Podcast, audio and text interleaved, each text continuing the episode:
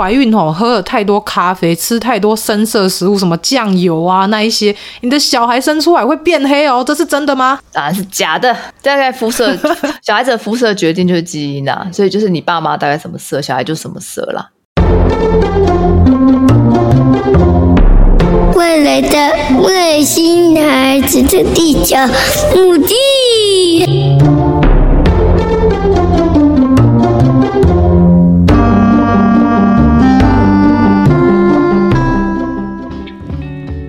大家好，欢迎大家收听本周的《外星孩子地球日记》，我是地球妈妈。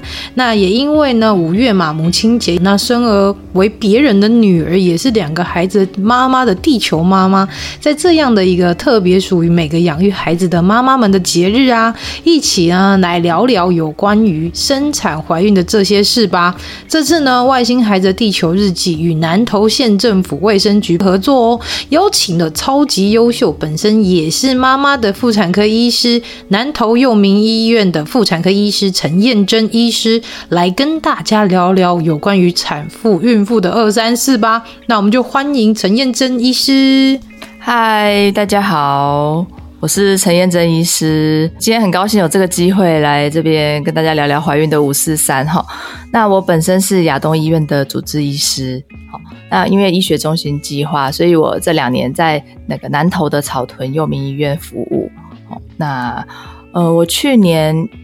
一月刚生了我的小孩，哦，所以我在妈妈界才是一个新手，算是一个新手这样子。那医师其实本身是妇产科医师，也是妈妈嘛，所以如医师的这样的一个身份，又是妈妈的这个身份，会怎么样来去看待怀孕生产这件事呢？就是以前呢，自己还不是妈妈的时候啦，大概就是照课本上面教的嘛，啊、呃，所谓的阵痛啦，所谓的孕期的产检啦，反正就是都是照照本宣科啊。那等到自己真的怀孕，经历过这一趟之后，就发现哇哇，那个阵痛真的不是普通的痛，有够痛的。对，然后那个不舒服，每一个不舒服都是感同身受，都觉得自己很像烂草莓一样。哎，那医师在产程，就是在怀孕的过程当中，就是有没有就是遇到什么样的状况？就是跟可能你在接触的一些孕妇的病患当中，是不是有一些一样的状况啊？还是说有些不一样的状况？可以跟大家分享一下。我以为可以讲一下遇到的状况，因为我是遇到大家一些很基本的状况，基本状况我有遇到，那比较复杂的状况我自己是没有遇到。哦，那基本的状况我可以跟大家大家分享一下，嗯、然后顺便聊一聊怎么解决。好，那像呃怀孕早期的时候嘛，大家一定会经历的就是孕吐、想吐，或者是真的吐，严重就是妊娠剧吐，嗯、吃不下。那诶、嗯，基本上我们一开始我们就会说，哎，可以吃吃 B 六，哦。这是维他命，好、哦、啊，维他命就要重点就是要大家要注意，就是很多人他都会吃那种呃综合维他命很大颗嘛，然后那个吃了就很想吐嘛，对。对，所以 吞不下去，所以所以十二周前其实没有没有吃到综合维他命其实没有什么关系，因为小孩子他天生有自带一个便当啦，哦，所以。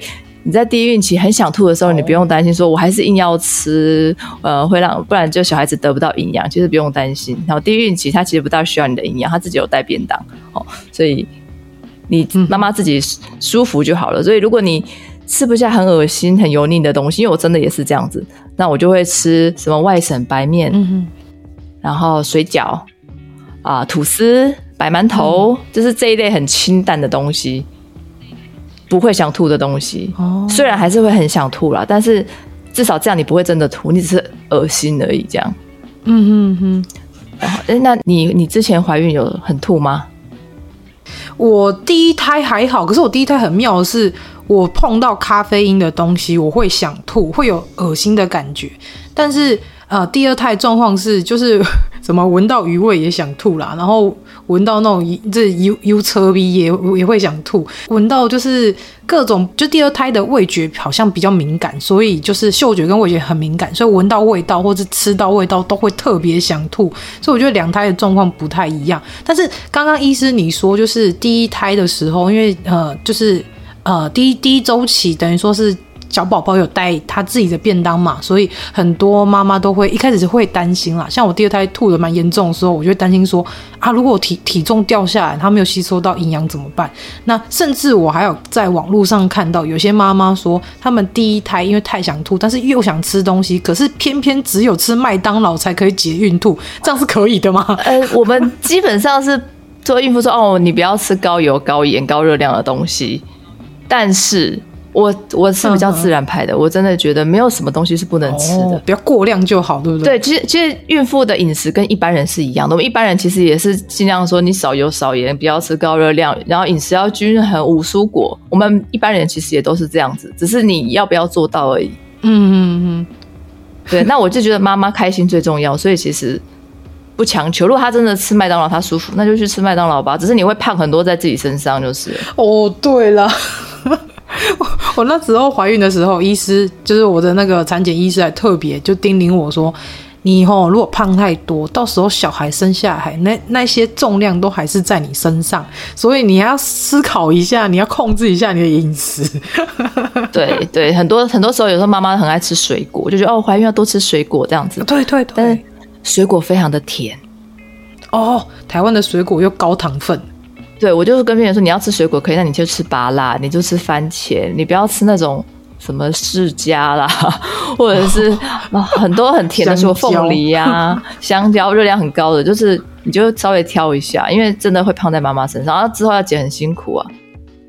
嗯，这真的也是这样。那像这样的话，第二周期的部分，就是医师这边有没有遇到什么状况吗？诶、哦欸，就是应该有些妈妈会有听说什么那个胎毒啊，你有听过胎毒吗？哦。对对对，一个医生讲一个这么有听过俗谚，对，然后想说，哎、欸，胎毒好像会有一些反映在你的皮肤上了。很多妈妈怀孕的时候，皮肤就会发生很多问题，然后最常见的就是痒疹。那我有，嗯，哦，而且有些是痒到受不了。对对对，就是 我之前那时候第二孕期的痒疹，就是痒到我完全没办法睡觉。嗯嗯，有有同感。对，然后我甚至就是用了呃两种抗组织胺，一种类固醇。然后还有擦的，才勉强觉得啊舒服一点哦。可是医生大大家不是都会担心说，就是就是怀孕的过程中吃药或是用药，是不是会担心就是胎儿会吸收到？有一些药是，其实大部分药都是可以的。哦，因为都可以看那个怀孕等级啦。嗯嗯嗯哦，所以其实大部分药都可以，就算是 C 也是，如果利大于弊的时候还是可以用。所以大家不要太过度紧张。哦，我们就是你要避的，就是 A 酸不要用啦。那有一些什么癫痫药或镇定药不要用啊。其实很多有些抗生素也不行啦，但是大部分其实都是可以。那你不知道，就是医生开给你嘛？医生开给你一定是 OK 的。哦，所以我其实有刚好有想到一个问题是，是因为我曾经在怀孕的过程中，也是在第一胎的时候。感冒，然后就是咳嗽，咳得很严重。然后那时候就是我有在思考说，我要去一般的耳鼻喉科看，还是要去妇产科看。然后后面就是上网查了一下，就说哦，这个要去妇产科看，就是医生才会按照你的状况去给一些让你症症状比较舒缓的药。那像这个部分，医师能不能帮我们做一个解释或是分享，说有关于像我们孕产妇如果感冒，然后或者是有一些可能生病的状况的话，那我们到底是应该要怎么样来去做一个正确的就诊？基本上，我觉得是合格的医生应该都会去看怀孕等级，就算他没有那么熟悉那个药的怀孕等级，他也可以把那个药的说明点开，大概就可以查到，或者是上网查就可以查到了啦。嗯、哦，所以其实我觉得，如果你今天是轻微的感冒，一点点感冒，其实妇产科医师是可以帮你解决的。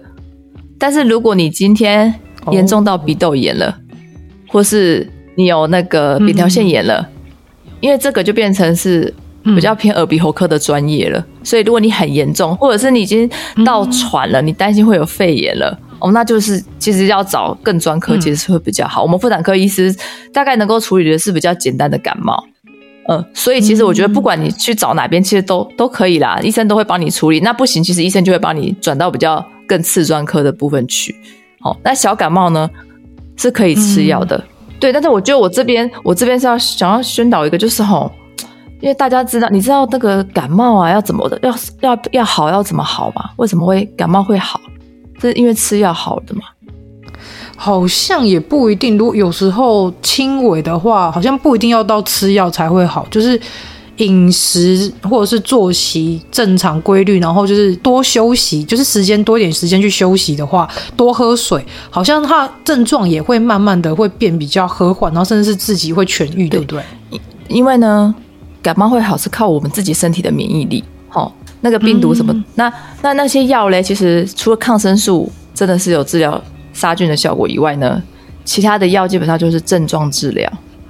对，那、所以它其实并不是说哦，它把你的啊、呃、感冒，他把你的咳嗽治好。我说它是一个，他是一个症状治疗。所以如果你觉得像我是很不喜欢吃药的人，所以我如果有什么症状，嗯、基本上我就是觉得哦，反正我不舒服一下，然后多休息，我就会好了。我就没有很强求，我一定要、嗯、哦止住我的咳嗽，止住我的流鼻水，止住我的。所以我所以我觉得这个就看个人啦。如果你觉得那个症状很不舒服，你看医生、嗯、开点药。这样你觉得比较好，你就这样啊。但是如果你你不喜欢吃药的人，你也不用想说哦，我不吃药我就不会好啊，不会啦，你就多休息，多喝水。一般的感冒我们自己就会好了。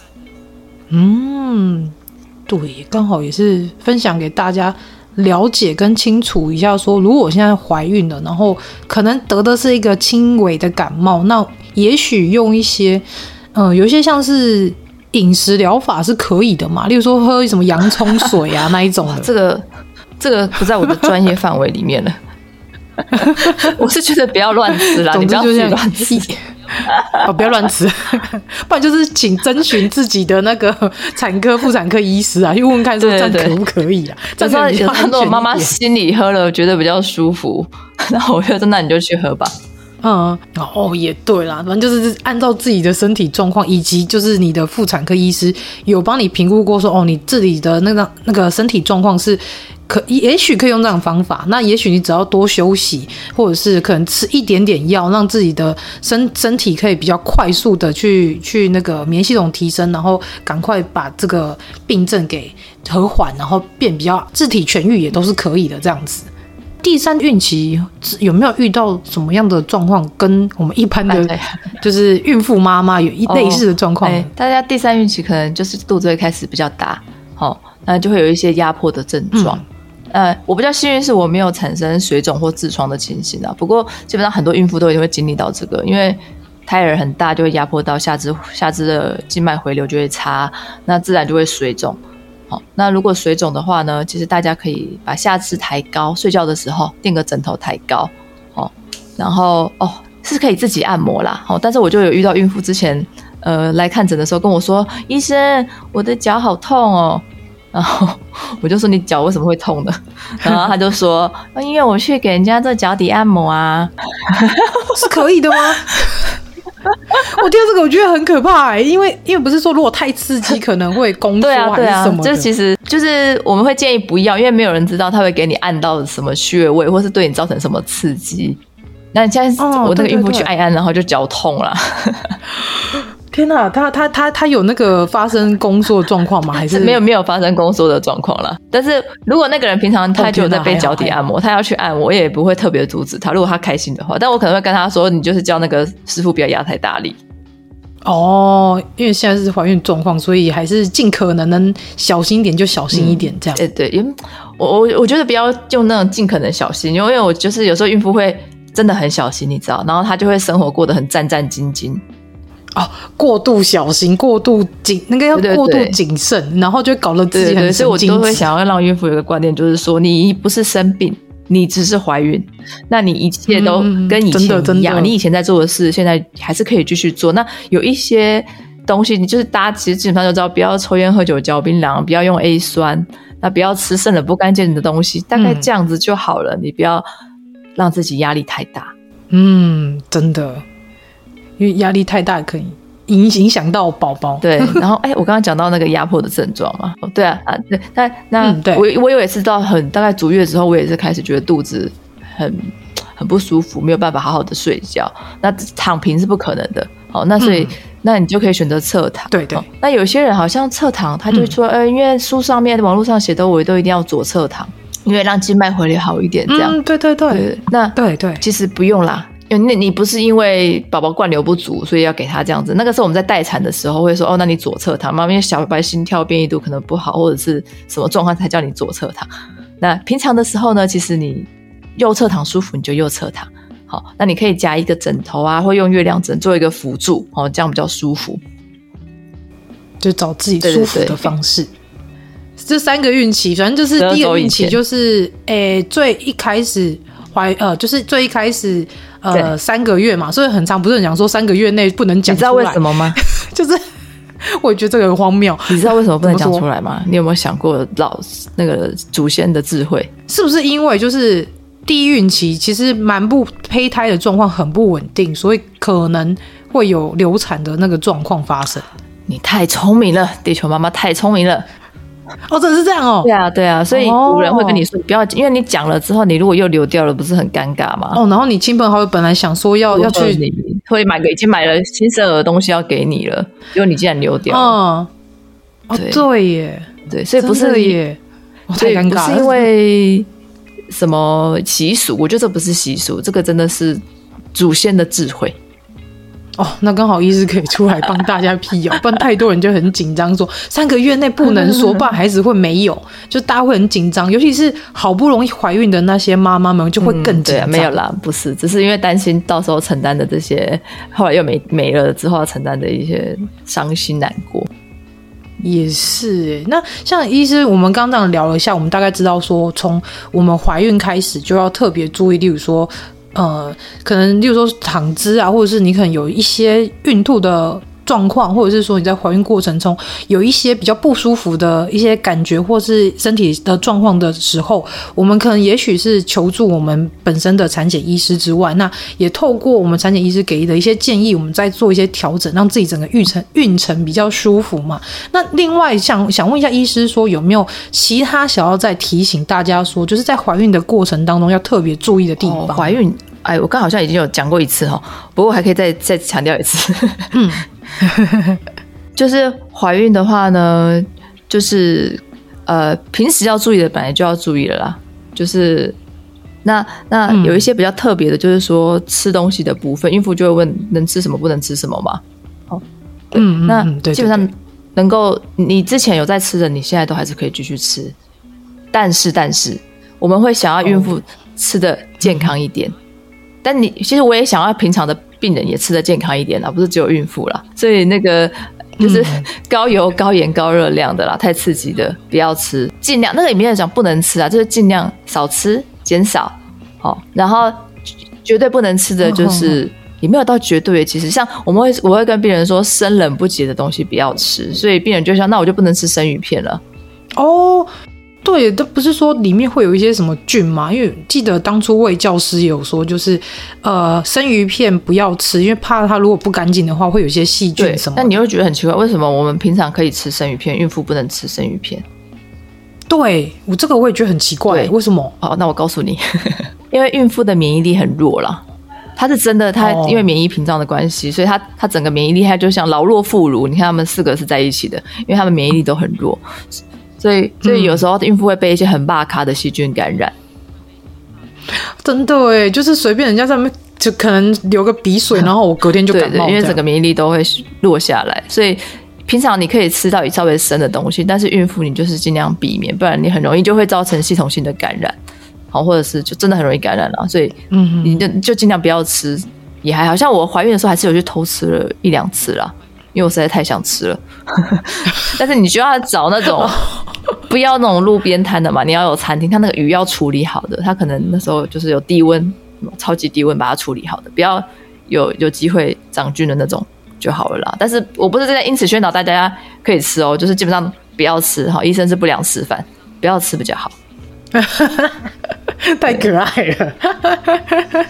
哎，那像医师，我想问一下，因为我曾经就是在第一胎十呃十九周，跟我第二胎十七周的时候有晕倒的经验。我觉得我后来上一些就是妈妈社团，有发现其实有很多妈妈有类似的情形，哎，而且大家会担心的有两点。第一点是我晕倒的状况之后，小朋友会不会因为在我晕倒的时候吸收不到养分或是什么的状况？那再来是什么原因会造成晕倒这件事？先讲第一个，就是晕倒会不会影响小孩？基本上呢，只要妈妈心跳没有停啊，小孩子的血流就 因为有时候我们是用脐带输营养过去给小孩的，只要妈妈心跳还有在跳，小孩子营养就不会断了。嗯，对，所以你不用担心你意识意识失去，小孩会怎样？没有他，而且他哦，有时候妈妈就会跟我，像车祸，我们最常遇到就是车祸的孕妇，然后妈妈就会说，我这样子撞撞到了，这样我小孩子会不会怎么样？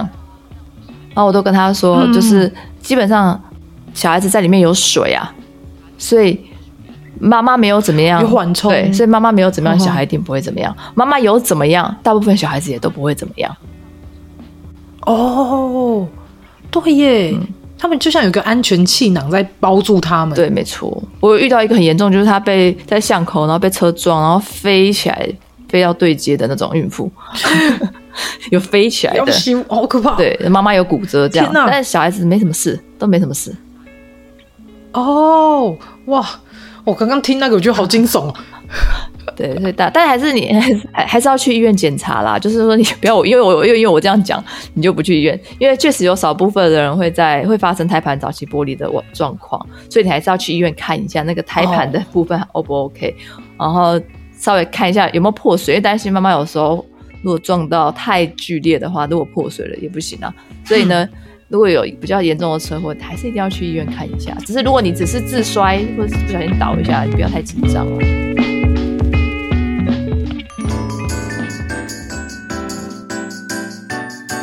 休息一下，马上回来。Hello，喜欢我们外星孩子的地球日记节目的朋友，欢迎 Apple Podcasts Mr. Bus 给我们五星评价并留言给我们哦，并分享给所有的朋友们。如果从不同的平台收听到我们节目的朋友呢，也欢迎到 IG 私讯地球妈妈来跟地球妈妈聊天互动哦。更欢迎家有特殊儿童家长或是想认识不同特质的朋友呢，还是想跟地球妈妈一起用正能量爆棚的朋友，一起加入赖社群，搜寻地球妈妈战队就可以找到我们喽。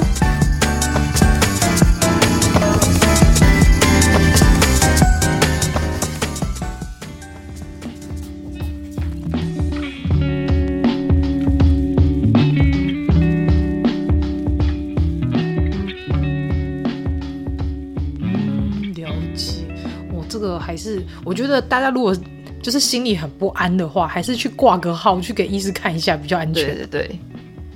那为什么会晕倒呢？我觉得这件事情让我困扰很久。晕倒。虽然我那时候医生跟我说，可能是因为，因为我第一胎状况是因为我那天早餐没有吃，我就直接吃中餐。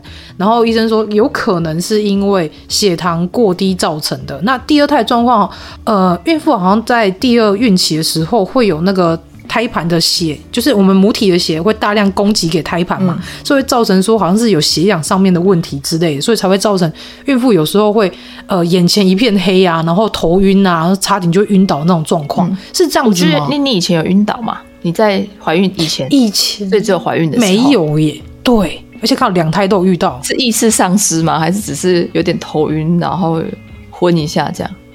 哎，我两次都是眼前一片黑，然后突然就倒下去，但是很快又恢复正常，就大概可能倒下去到恢复正常的时间大概呃有大概五分钟以内，没有很久，还有到五分钟哦，不是几秒钟而已哦，应该不是，应该不是那么久，可能就大概是大概一可能一两分钟内吧，我有点忘记了，但是我知道我很快就醒来，然后是被我先生就是搀扶到旁边休息这样，嗯、然后我就觉得我、哦、那感觉好可怕哦。比较常见的应该是那种姿态性低血压。姿态性低血压是什么原因造成？就是你的诶、欸、交感副交感的问题，然后还有回流的问题，血液回流啦。我们刚刚不是说孕妇本来诶、回流就会比较慢一点嘛，因为你的肚子有点压迫到嘛。嗯、哼哼对，但是我觉得如果啦，晕、嗯、倒这件事很常发生啊，他还是应该要去回归神内看一下。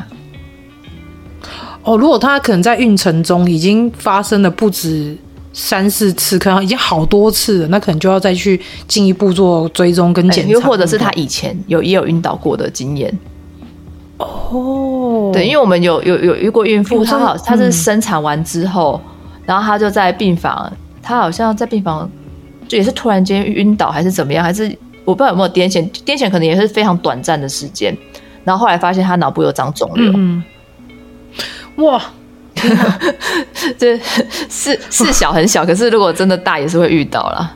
对，所以就是，听起来好可怕。对对对，所以就是哦，这个如果你只是那种，所以我讲说，如果你只是那种有点眼前黑、有点低子，就是那种你知道低血压跟低血糖的那种晕，跟你真的有问题的那种晕是两件事。一个是 pure 就整个意识丧失，一种是你还是会有一点意识的、哦、持续持续时间很久，对不对？呃，就是，可是如果你、哦、你的是五分钟，那就真的太久，或是 大概一般人的晕都是几秒钟的事情啊。你是几秒钟觉得晕，那没有关系，但是你不能昏倒，嗯、昏倒了就比较严重。就是你可能当下倒下去，可是当到你恢复到正常意识，就是可能你在这当中，你感觉得到你的身体被搬移，然后你也感觉得到，就是你有在呼吸，只是你短暂那几秒，可能五到十秒是突然没有意识，哦、这样状况下是是。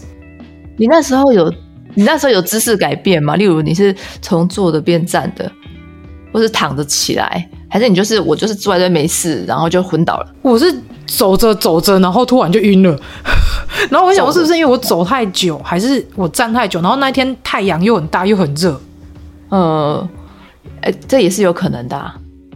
啊，所以大家还是要小心一点呢，因为真的遇到这种状况，是刚好说我旁边我先生在旁边，他可以就是。刚好他脚伸出来，就不然我差点就直接往地板上啪倒下去。所以他脚伸出来帮，刚好就是帮我身体稍微支撑着，没有让我整个人倒下来。如果是真的突然整个人往前倒、往后倒，我觉得那状况也是蛮危险。嗯，对，所以所以就是，哎，那你的你你那时候是就是你就反射用手去扶着吗？或者是是软脚的感觉吗？还是你就是从是软脚的感觉？对啊，你不是从直立的直接倒在地上那种吗？不是不是，就是慢慢慢慢，整个人慢慢慢慢往下。哦、对对，是这种 这种就比较像是有一点昏倒，它它比较它不像是那种就是很严重的那种，你知道吗？就是直接就是直接倒的，或者是癫痫的那种状况。你这种就像有点晕呐、啊，哦、就是有点有点有点晕，有点昏，有点晕倒的感觉。嗯，这种通常就还好啦。啊，是不是比较常发生在第二孕期这个状况？第二孕期，你是有遇到类似的那个？那是你你刚好两次都第二孕期吗？嗯对，我就刚好两次都在第二孕期遇到。我我猜起来病人会说晕，可是没有没有真的晕到。哦、oh. 嗯，但是你你都找得出原因啊？你自己都觉得你那一天走的比较多，你那一天比较累，所以我觉得孕妇就是要量力而行啊，就是你的、oh, 真真的是不要自己太 gay 搞，觉得我可以这样。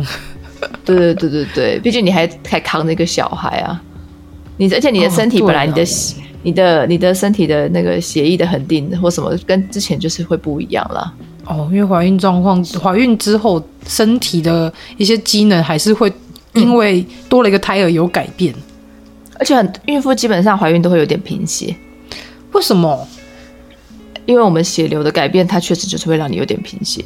就是你，只要你本来你的血红素本来可能十三，你怀孕可能会降到十二、十一，这是很常见的。所以有些孕妇会因为、嗯她本来，如果她本来就已经有一点贫血的人，她就怀孕，她贫血又更严重，她就会容易头晕。也有遇过了。像意思像这样的状况，是不是我们产前的一个检查，就是特别会会特别的重要。像有些人可能是会有地中海贫血之类的。对啊，所以因为第现在变第二次产检了，就是大概十二周那个时候的产检，嗯、就会要抽全套的血嘛。嗯，对对对，你还有印还有印象吗？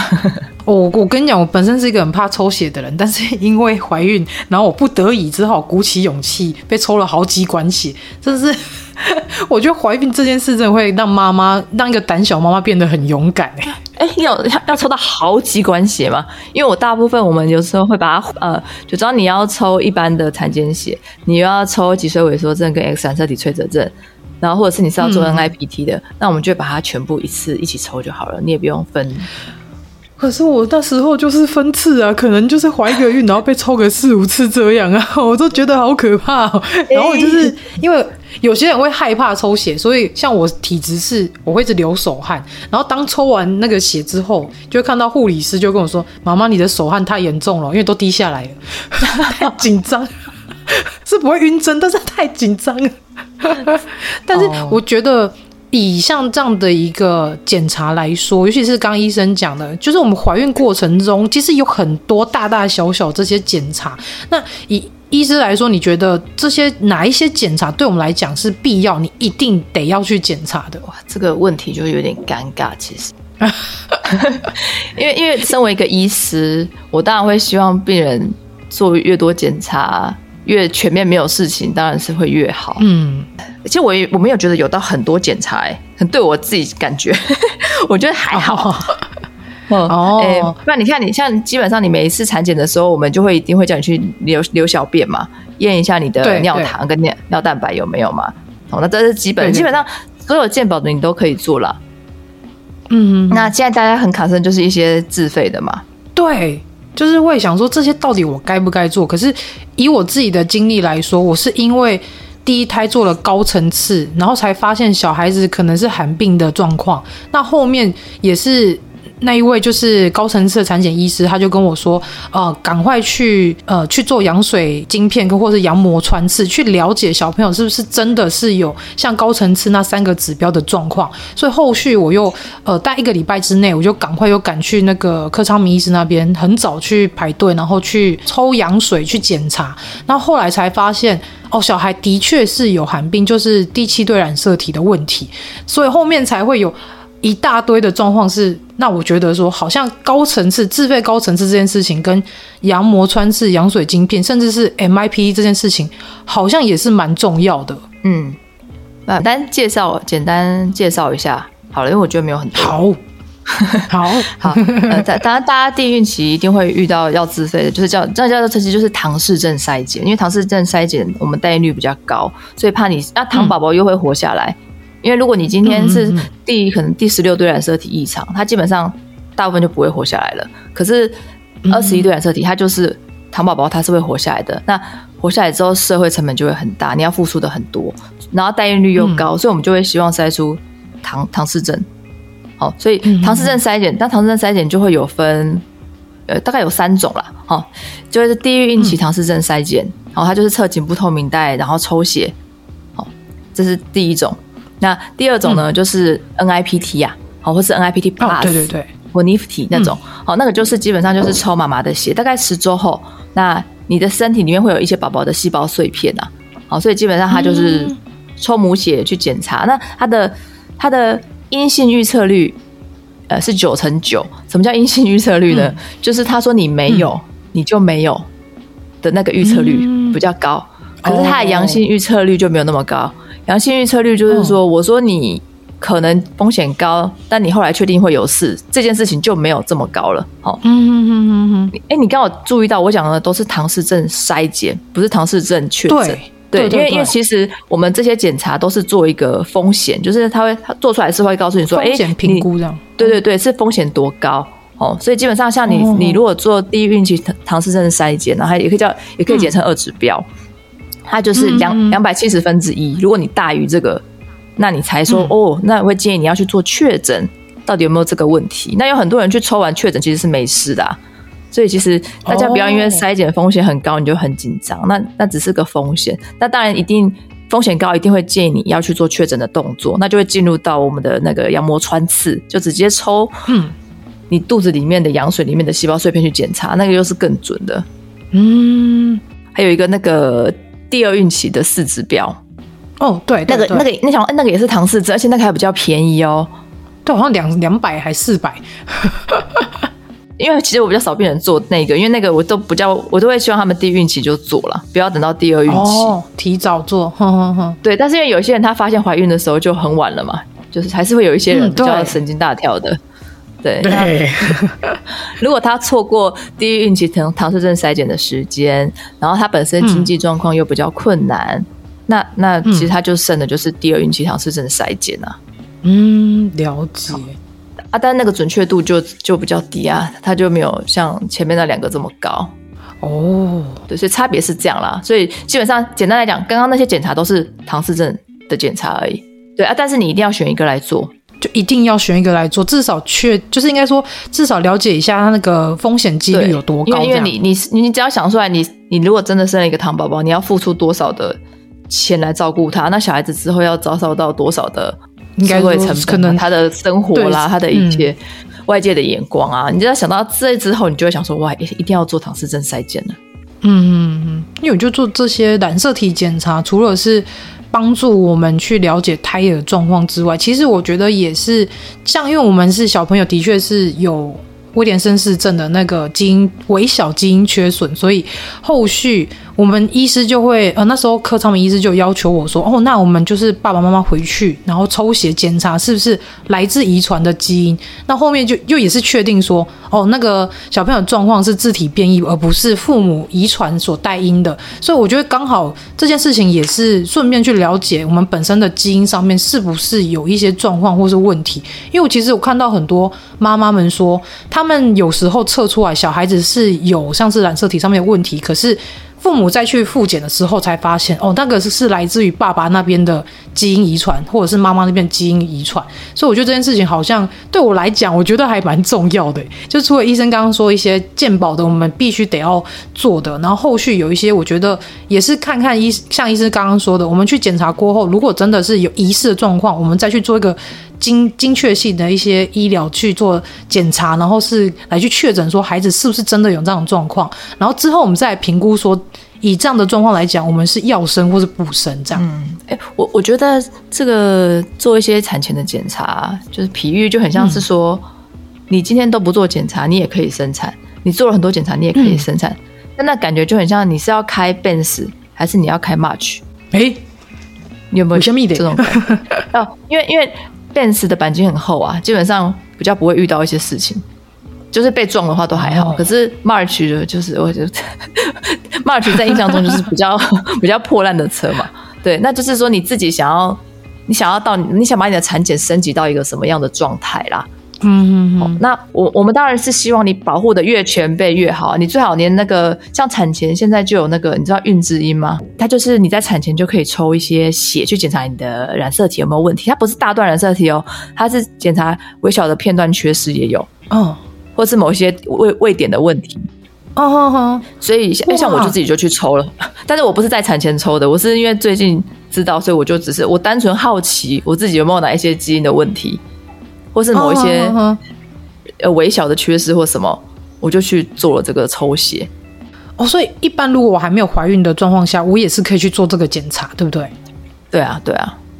那个像那个我这样报他俩，那个星光的主任李一平，李一平主任啊，嘿嘿，他他也有去抽这个血，然后他抽完他就在他 Facebook 说，哦，原来他有黏多糖症的问题，黏多糖症基因的问题，不一定会表现哦，因为有那个基因，嗯，就是大家要有心理建设，就是说你去抽，如果做这个抽血啊，你不要想说你要有心理建设，说你如果抽出来有什么问题，你自己不要，你可以接受，你不要紧张，因为那个就是你，那个就是你的那个基因有问题，那。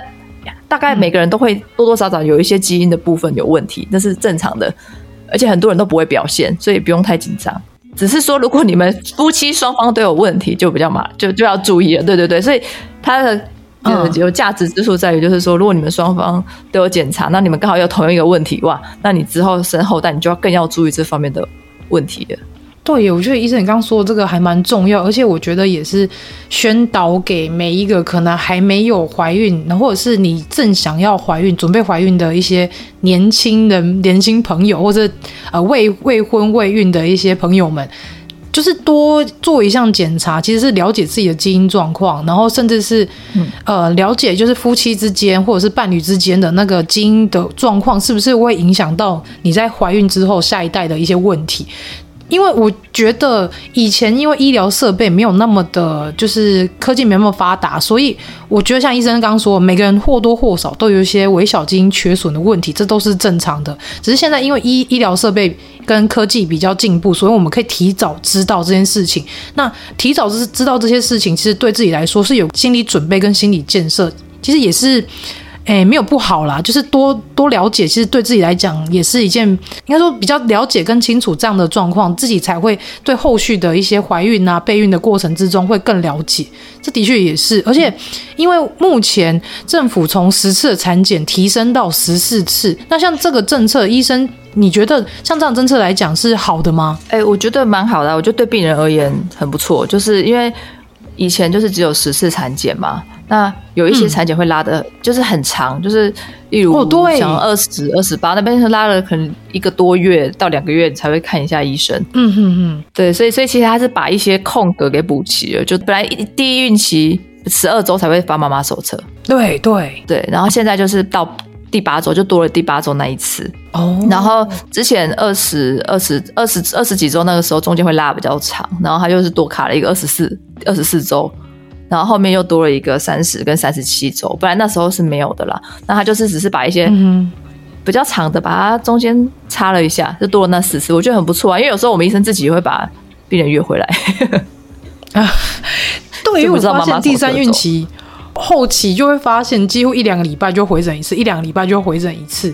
我觉得这样好像对产妇来说也比较比较安全感，因为就会你会想要知道说孕期后面呢，你会不知道她什么时候会出生，就是。不知道什么时候会破水，然后小朋友就突然蹦出来，所以就还是会觉得说，后面如果有定期跟医生约会这件事情，好像让我比较安心一点。嗯、医生还会照一下，然后测一下胎心音啊啊，然后测一下宫缩啊，然后预测一下说，哦，可能这这几天会出生，或是这几周会出生。我觉得这这件事情对产妇来说，其实其实是相对的有安全感的啊。不过就是像超音波这件事情啊，嗯嗯，其实大家知道吗？就是以前超音波的给付只有一次，就是整个孕期啊。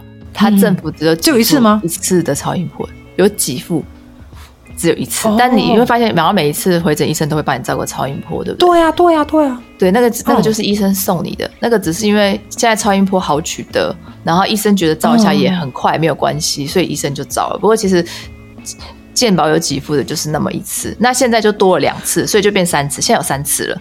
但是 actually 也不是十四次了，也只有三次而已。天啊，医生，你讲了一个我完全不知道的事情。我一直以为这些事情都是正常的，每次去都会照是正常的。原来这波补助是三 哎一次，然后现在改成两次到三次这样。现在是改成三次这样。哦，是改成三次。第一孕期一次，第二孕期一次，到第三孕期一次这样。哦，天哪！对，如果医生帮你照超音波，都是医生对，都是医生送你的。好，我们要感恩医师。对。以前完全不知道，不珍惜，想说去就有得照。对，没有。因为你知道，第一孕期的妈妈通常吼，就是跟太太久才会再产检一次，所以你就会很想要知道小孩子还健不健康，尤其是你还没有胎动的状况时候，你就会觉得天哪，他到底有没有活得好好的？那你就很紧张，想要有一个蛛丝马迹，就赶快去冲冲去妇产科给医生去照一下，看小朋友状况 O 不 OK 这样。我说，我觉得第一孕期的妈妈跟第三孕期的妈妈通常都焦虑感比较重。然后也会比较神经质一点，然后甚至是刚怀孕的时候，你真的会很想多去看看胎儿的那个的样子啊，或者是想要去收藏那一些就是 超音波照片，我可以理解，真的。那可是医生，我其实，在就是做那么多次产检，因为后续像现在近期嘛，就是医生都会让我们很常去做产检这件事情，但是我的长辈就会跟我说，超音波哦会有辐射，会影影响胎儿，你觉得这件事是真的吗？哦，这件事啊，当然是假的啊。刚好医生出来辟谣，这我这太多疑问，很多长辈都会出来讲说什么，以前我们产检又没有照那么多次，哪像你们现在那么多次，你都不知道那些超音波会影响小孩的吗？那有辐射线啊，什么什么的。哦，我觉得真的很需要医生出来辟谣一下。你要你要跟他说，妈妈，这个是超音波，来跟着我念一次，超音波，超音波，它是音波，它不是辐射，它是音波。哦，所以你会发现有时候医生有吗？医生医生照了超音波之后，小孩子就反而会动。有时候你会发现他会对于音波会有反应，哦，会更活泼。对对对对对对对，因为它是音波。对啊，基本上超音波不会对小孩造成什么伤害啦。哦，所以不用太担心。这一段剪起来，捋屁十次给我妈。我觉得大家比较担心，比较担心应该是 X 光吧。就是你说的真的有辐射的。哦，可是 X 光其实基本上产妇，除非真的是，例如说像医师讲有车祸或者是什么比较严重状况才会去照，对不对？呃，对，我们医生为了安全嘛，其实不是为了孕妇，嗯、因为就基本上哈，那个 X 光的射线它的辐射量没有那么高啦，就要要达到要击个 dose 啊，嗯、要很高很高，就像假设那个胸部 X 光好了。嗯，它那个大概你要照了两千五百张吧，你才会达到那个会伤害小孩子的辐射剂量。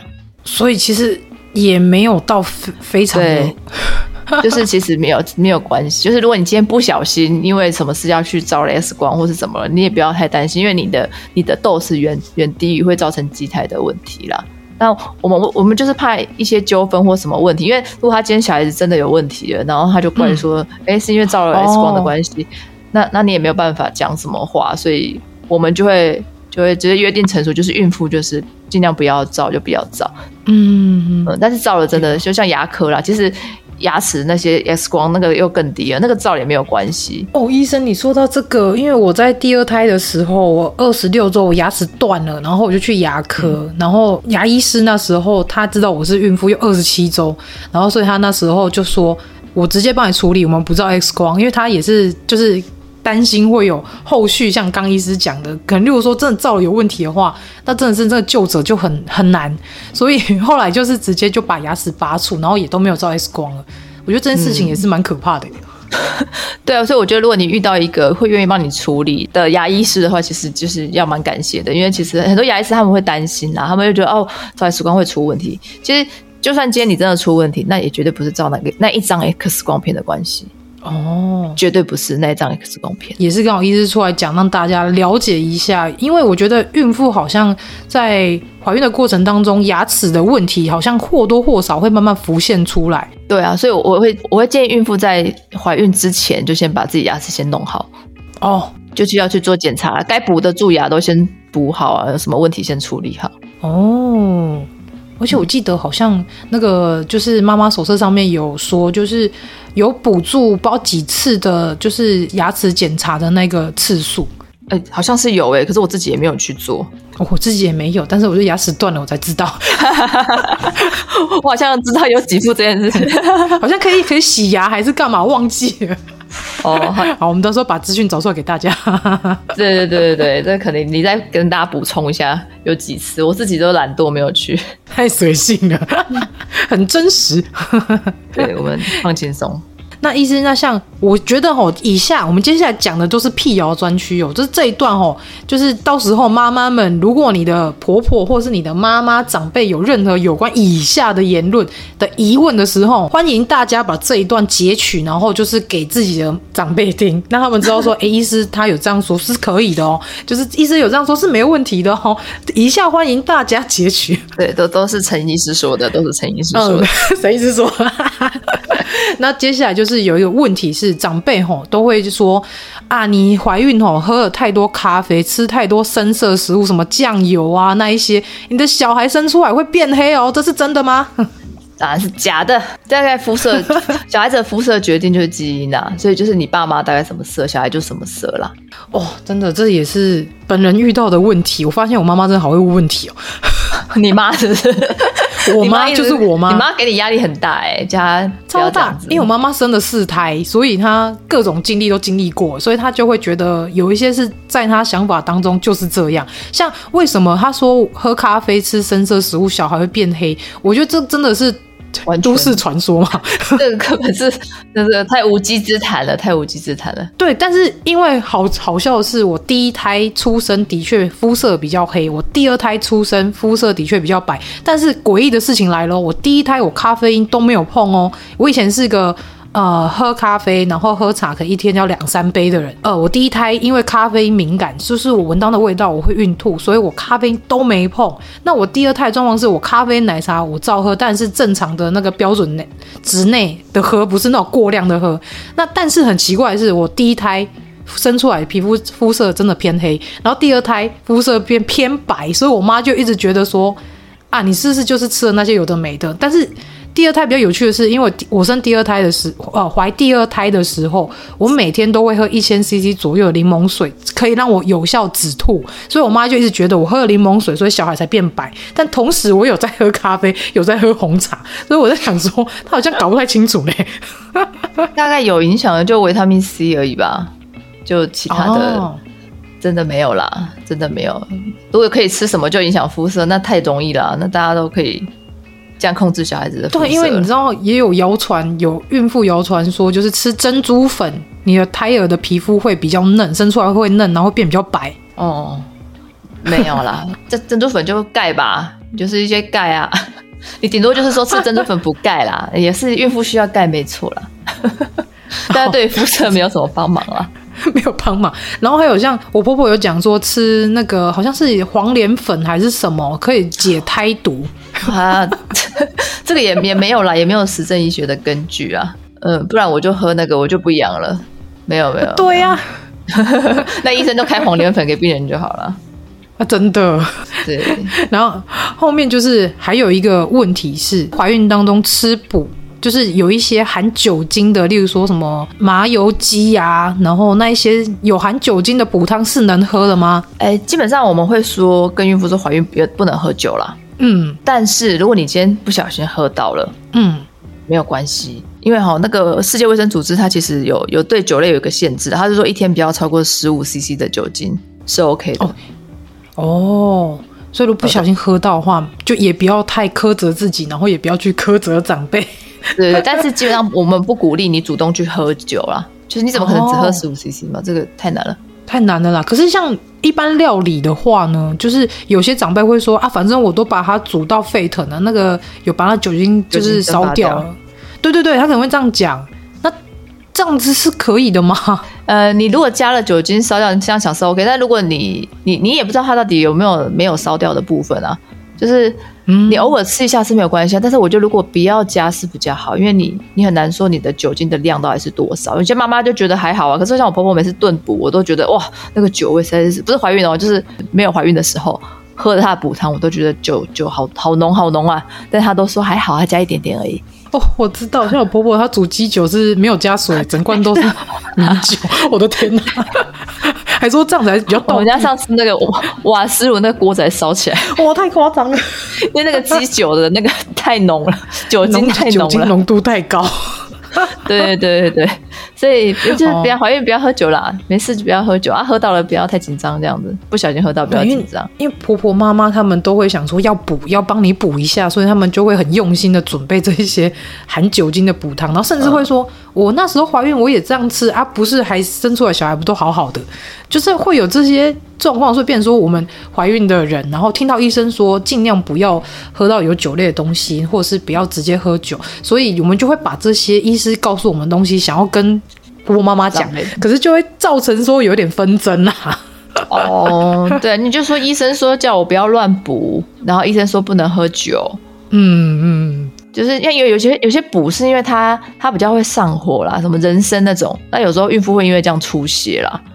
哦，对，怀孕过程中是不是？因为我那时候记得医生有跟我说，有一些比较容易呃上火的一些药材，尽量不要吃。像刚刚医生说，可能麻油或者是、嗯、呃比较刺激性的那一种，人参什么？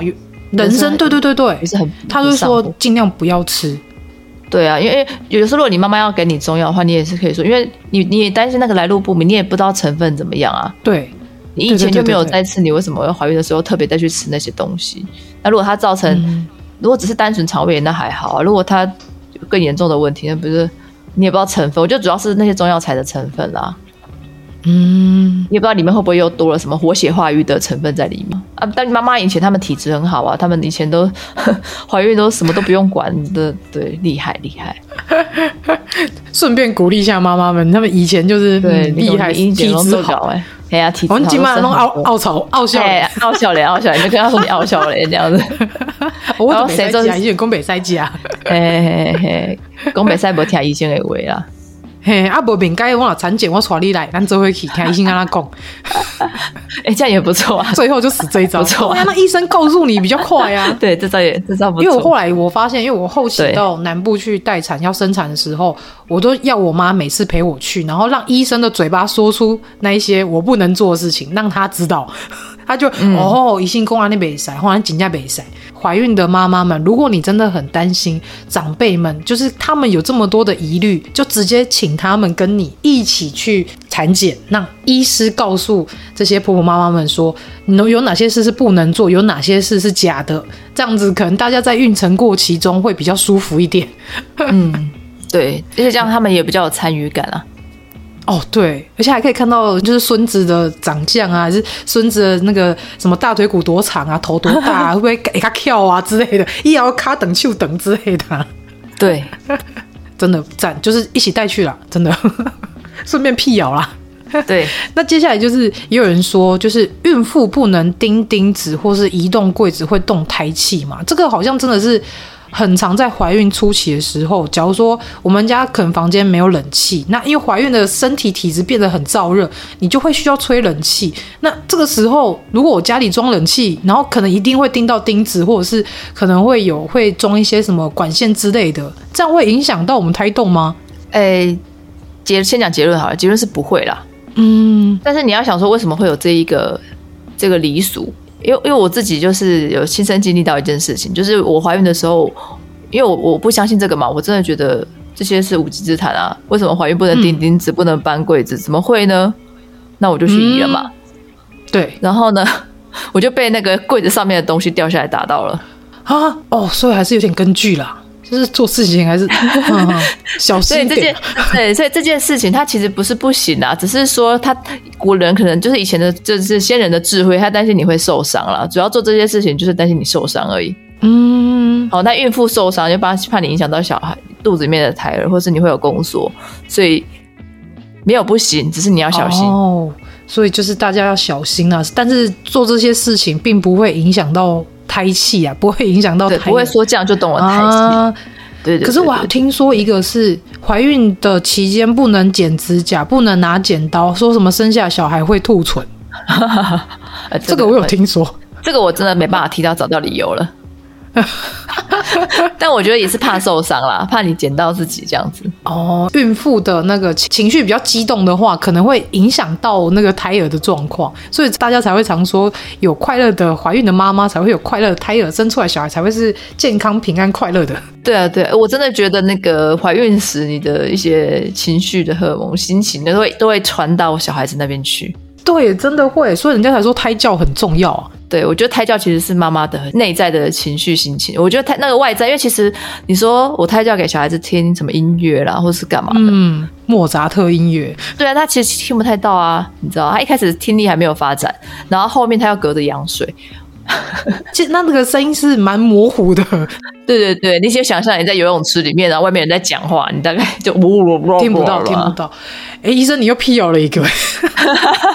因为很多妈妈不会想说啊，那个怀孕我要做胎教，然后我要放一些就是很钢琴乐、水晶音乐、莫扎特、贝多芬啊，小孩以后比较聪明之类的。好，真的是听不到，大家试着去游泳池。妈妈听了可能心情会很开心吧？哦，会。对了，就是应该尤其是妈妈在听。那如果有些妈妈就是听重金属音乐，她会很开心，其实应该也没关系吧？没有关系啊，就听了。自己开心最重要。我，我有遇遇到一个妈妈跟我讲说，她怀孕的过程中，她都因为她很喜欢 heavy metal，所以她怀孕过程中一直在听重金属摇滚乐，然后就说：“嗯、可是我生下小孩也蛮正常的、啊。”我就说：“那就没关系，你开心就好。”对啊，真的不会因为你听什么小孩子不一样了。哦，对啦，不然就是真的要稳定自己心性。可能有，如假如说是有宗教信仰的话，如果你去读读你你的圣经啊，去读读一些佛经，让你心情可以达到一个平稳的状态，这其实也也不是一件坏事啦。就是反正让自己心心情可以沉静下来，平静，然后可以对每件事情都比较放松一点的话，那做什么事情都好，就是比只要不会危害到自己安全就好。嗯，没错，没错，妈妈的心情最重要了。真的？那怀孕能搬家吗？怀孕能搬家吗？哎、欸，我其实我就自己就遇到这个问题、欸，哎，就是那时候因为怀孕，然后刚好也有搬家去，但是我因为长辈不喜欢，长辈觉得不好，所以我就没有搬了。哦，对，但是我觉得其实没有没有不行搬啦，就是呃，就医学观念其实没有没有不行搬家。好，但是如果你今天长辈说不行，嗯、但是你又很想要搬的话，怎么办？大概就是。看一下农民历啦，挑一个合适的时辰。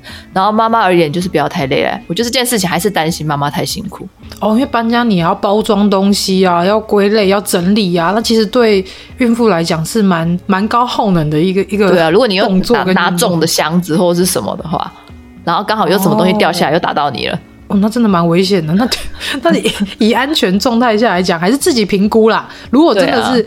你觉得这个状况是非搬不可，那就是自己评估一下自己的状况跟能力，可不可以去负担啊？对，要不然就是搞得太累。对，要不然就是请队友多帮忙，就是队友多做一点。对对，对，然后我们就在旁边指挥就好，出一张嘴指挥就好。但也不要为这种事吵架，这样好像就会吵架。对啊，这样好像会吵架，还是不要好了。好了，那怀孕这怀孕搬家这件事情哦，大家自己评估啦。我们就是可以搬家，对，但是不要让自己太操劳的状况下，我们就是慢慢的搬就好，不要就是急着很快直接这样子啪啪啪，然后自己劳累的要命，然后可能还影响到自己的身体状况，这样就不好啦。对对对，找搬家公司搬就好了。对对对对对。那医师也有问说，怀孕不能参加婚礼吗？因为这我自己有遇到诶、欸，就是我那时候呃怀第二胎时候，刚好有一些朋友怀孕，啊不，有些朋友就是刚好是办婚礼，然后我妈就跟我说，如果你要去参加人家婚礼，你就要绑红线。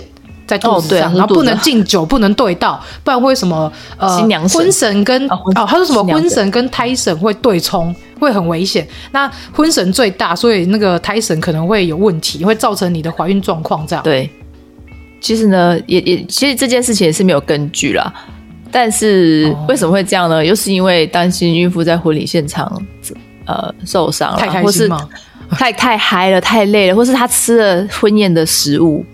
你也不知道会不会吃到，是，是，哦，对，所以所以我觉得这又是先人的智慧，他们真的只是因为怕孕妇到那个场所，然后公共场所，嗯、你又第第一以前以前以前要参加婚礼一定是舟车劳顿嘛，你要搭车到很远的地方，对对对，然后吃的东西以前都是流水席嘛，嗯，所以食物的新鲜度就堪虑，卫生问题，对，所以就有这个讲法，就让孕妇可以有光明正大的理由，她不要去参加婚礼。其实是为了孕妇的身体健康着想，但是因为现在已经就是交通也方便，然后食物也清洁，嗯、对，嗯、所以所以其实没有不行的，只是只是就是因为还是有很多长辈会觉得这个什么新娘神跟胎神的问题，然后或者是对冲的问题，所以呢，嗯、你就尽量能够避就避啦，例如能够避，反正避的很简单，你不要进新娘房嘛，你不要跟他正面看嘛，你不要，这其实我觉得能够。稍微避一下的你就避一下吧，反正没有什么不，不行的啊。你真的遇到他了，你也不要就很紧张这样子，嗯，就放轻松了，反正不就是自己放轻松，然后也不要觉得说啊，我刚跟那个新娘四眼相交，我怎么办？你基本上是不会发生什么事啊，反正是你这个紧张的情绪才会影响到你的胎儿心跟你自己的心情啊。对对对对啊，然后评估一下自己的能力。如果你今天已经快临盆了，你就也不要去了吧。对啦，就是你已经快生了，然后你还想说哦，好朋友结婚，我一定要去去嗨一下，胸跳嘛，胸跳，母汤母汤。因为我后来发现，我反我生两胎，我两刚好在怀孕的状况，我都去主持人家的婚礼啊。我第一胎去主持人家婚礼，我那时候还不知道我怀孕，那但是后来我算一下日期才发现，哦，那时候已经在可能在第一孕期了。那我妈那时候就很紧张，她就跟我讲说。啊，你也不知道你那种有心啊，无心的去养主持婚类啊，你点嫁人那的新娘会会有，就是会接触干嘛的，这样很危险。那第二胎是因为我妹我妹结婚，然后反正是我妈拜托我，所以，哎、欸，所以妈妈自己妈妈对 对。他们的标准会随着，就是你知道状况会转弯的。我觉得这以上的辟谣专区，其实就是刚好给大家一个资讯，去了解说很多的一些习俗，它其实有它成立的一些理由跟原因。那这些理由跟原因，其实都是为了要保护孕妇跟胎儿，只要让我们可以在比较安全的状况下，然后。过完整个孕期，那其实怀孕是一件非常快乐的事。那当然呢，整个家族都会很期待这个宝贝的到来。那所以呢，在怀孕的过程当中，很多事情我们就是以我们自己的范围能做范围为主，就是你自己觉得评估状况说哦，我可以做或我可以吃。那在整个孕期可是安全的状态下，然后甚至是有一个适量的运动，反而是对我们来讲是最好的。那当然是最重要的是有开心的健康的妈妈才会有开心健康的宝宝。啦，那这一集部分就是也跟大家就是聊聊有关于妈妈的二三事这件事情，让大家知道说哦，原来我们在产检的过程中可能会遇到了哪一些状况。那医师也告诉我们说，像这个怀孕的过程当中遇到哪些状况，我们可以怎么样去预防，或是怎么样来去做一个评估跟治疗。那后续这个辟谣也是帮助大家去回复给长辈，有些长辈可能疑虑比较多，那我们就可以把这些部分来去跟长辈做个解释。那当然最好是带长辈。一起去做产检是更好的啦。那我们这边非常感谢医师来跟我们聊聊，非常感谢我们陈彦真医师来节目上跟大家聊聊啦。谢谢医师，不会。谢谢